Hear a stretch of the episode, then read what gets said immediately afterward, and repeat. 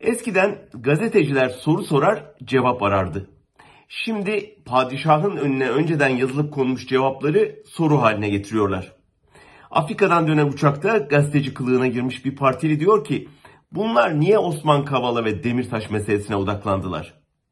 Bunlar dediği batılı 10 büyükelçi. Pası alan Erdoğan gole koşuyor. Kavala Soros artığı. Soros neyse Kavala o. Selahattin Demirtaş terörist. Sonra da cümleyi bizdeki yargı bağımsızlığın en güzel örneklerini veriyor diye tamamlıyor. Bağımsızlık dediği hukuktan bağımsızlık herhalde. Yoksa hangi hakim cumhurbaşkanı bu iki isme alenen hüküm verip boyunlarına yafta yastıktan sonra onları salıvermeye cesaret edebilir? Hangi savcı saraydan emredilmedikçe tahliye isteyebilir? Batı dünyası Erdoğan'ın elinde tuttuğu esirleri ancak ekonomik yaptırım tehdidi ya da askeri güç kullanımıyla serbest bıraktığını şimdiye dek anlamış olmalıydı.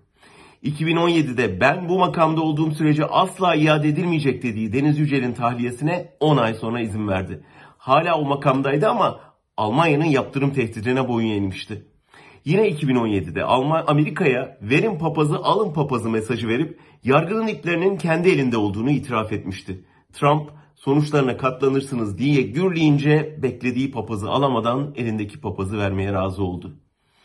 Erdoğan'ın uçaktakilere dikte ettirdiği notlar arasında en önemlisi söyledim bakanımıza bizim bunları ülkemizde ağırlamak gibi bir lüksümüz olamaz cümlesi.